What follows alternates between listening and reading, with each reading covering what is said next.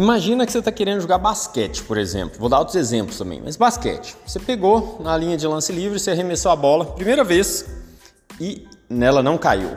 Não foi cesta. Aí você vai e desiste de jogar basquete. Isso não existe. Imagina você pegar no carro lá, a primeira vez você, você tentou dirigir, ele morreu e você desistiu de, de aprender a dirigir, obviamente você não vai aprender a dirigir. Imagina você querendo acertar um tiro em um lugar que você quer praticar tiro, por exemplo, e o primeiro que não foi na mosca, o arco e flecha, sei lá, e você errou. Então as pessoas se cobram demais. Imagina você ensinando alguém, ou você vendo um pai ensinar um filho a andar de bicicleta e ele não conseguiu e caiu a primeira vez. Você vai falar, ah, não, vamos parar por aqui? Não, você vai falar, tenta de novo, né? Obviamente você não machucou, tenta de novo. Você vai conseguir, bicicleta é assim mesmo. Você vai errar.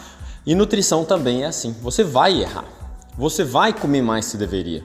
Você vai, mesmo sabendo que você não deveria, você vai passar da conta algumas vezes. Isso é normal e isso é o que a gente precisa melhorar.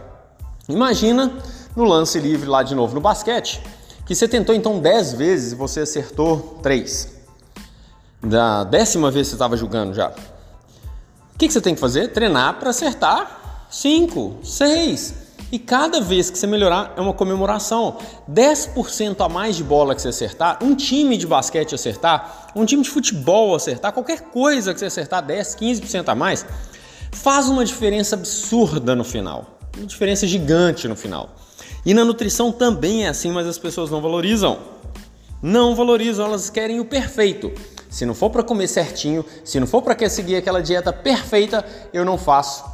E na nutrição, se você cada dia, cada mês, cada semana que passar, você conseguisse controlar um pouquinho mais, sabe aquela batata frita que antigamente você comeria o pacote inteiro?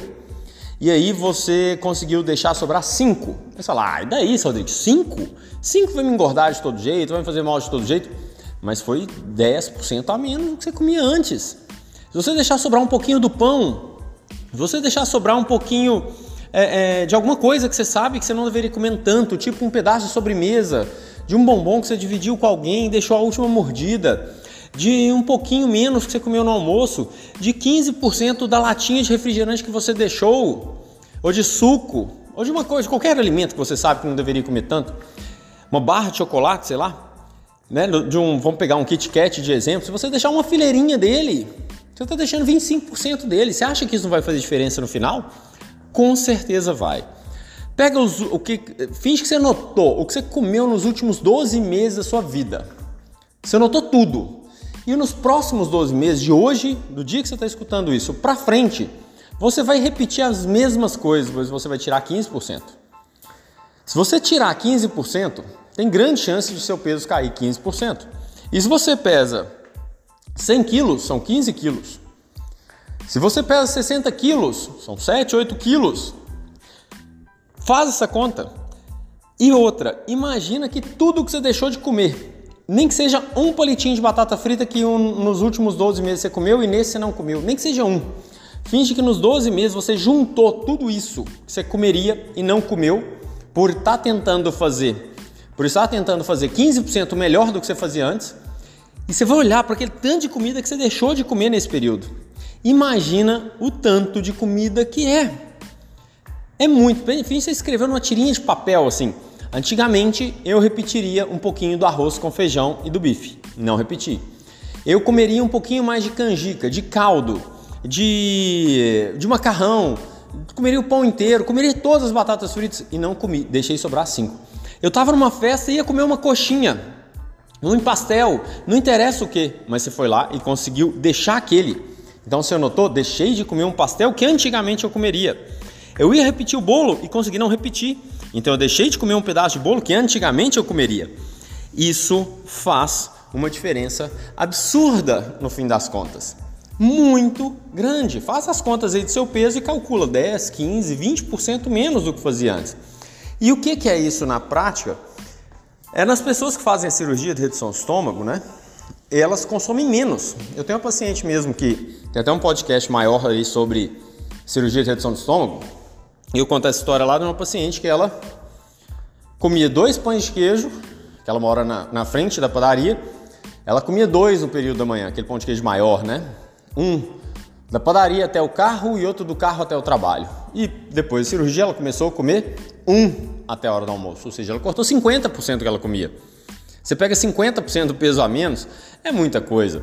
Então valorize cada pequena conquista que a gente tem com relação à alimentação. Não se cobre a perfeição, pois ela não virá e você vai ficar neurótico com relação à alimentação. Isso não pode, eu tenho que pesar quanto disso, quanto daquilo, mas na hora que chuta o balde, numa viagem, no Natal, no Carnaval, fica uma maluquice total. Isso é extremamente importante entrar na sua cabeça. Eu vou fazer o que eu fazia, porém um pouquinho melhor do que eu fazia antes. Se eu acertei quatro bolas na, na, lá do basquete, já melhorei. Se eu acertei cinco, melhorei ainda mais. E se eu errar, eu vou aprimorar, ver o que, que eu errei para a próxima vez eu não errar. É assim que funciona. E outro raciocínio muito legal disso, dessas melhorias né, contínuas que a gente deve ter com tudo o que a gente faz na vida, desde falar inglês, desde nadar, desde ser pais, né, com o segundo filho, às vezes a gente vê o que fez de errado com o primeiro, tudo. Nas férias que não deram certo, a próxima a gente vai marcar de um jeito diferente para não dar aquele erro que deu. Enfim, a gente sempre aprende com o erro, a gente aprende. Na nutrição a gente existe. Mas vamos lá, um ponto de vista muito legal que a gente precisa ter também é diminuir o prejuízo. E às vezes diminuir o prejuízo é o maior lucro que você tem. Na nutrição isso é importantíssimo.